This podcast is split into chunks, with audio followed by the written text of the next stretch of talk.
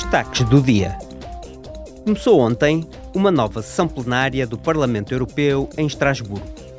Amanhã, num debate com os presidentes Charles Michel e Ursula von der Leyen, os eurodeputados vão apresentar as suas exigências e expectativas para a próxima cimeira da UE, que se vai centrar na guerra da Rússia contra a Ucrânia, na competitividade e no mercado único.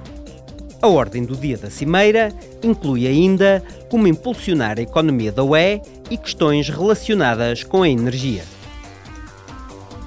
Amanhã, para assinalar o Dia Internacional da Mulher, 8 de março, Shirin Ebadi, iraniana laureada com o Prémio Nobel da Paz, e Samantha Cristoforetti, astronauta e comandante italiana da Estação Espacial Internacional, vão dirigir-se aos eurodeputados. À tarde, o Parlamento vai debater os desafios enfrentados pelos ativistas dos direitos humanos na defesa da saúde e dos direitos sexuais e reprodutivos. Também amanhã, os eurodeputados vão fazer um balanço da solidariedade e da partilha de responsabilidades na Europa relativamente à política de migração e asilo.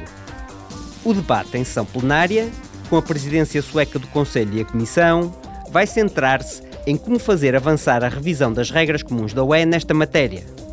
Na sequência dos trágicos naufrágios ao largo da costa de Itália, os eurodeputados vão debater que medidas vão ser tomadas para prevenir as partidas irregulares e a perda de vidas humanas.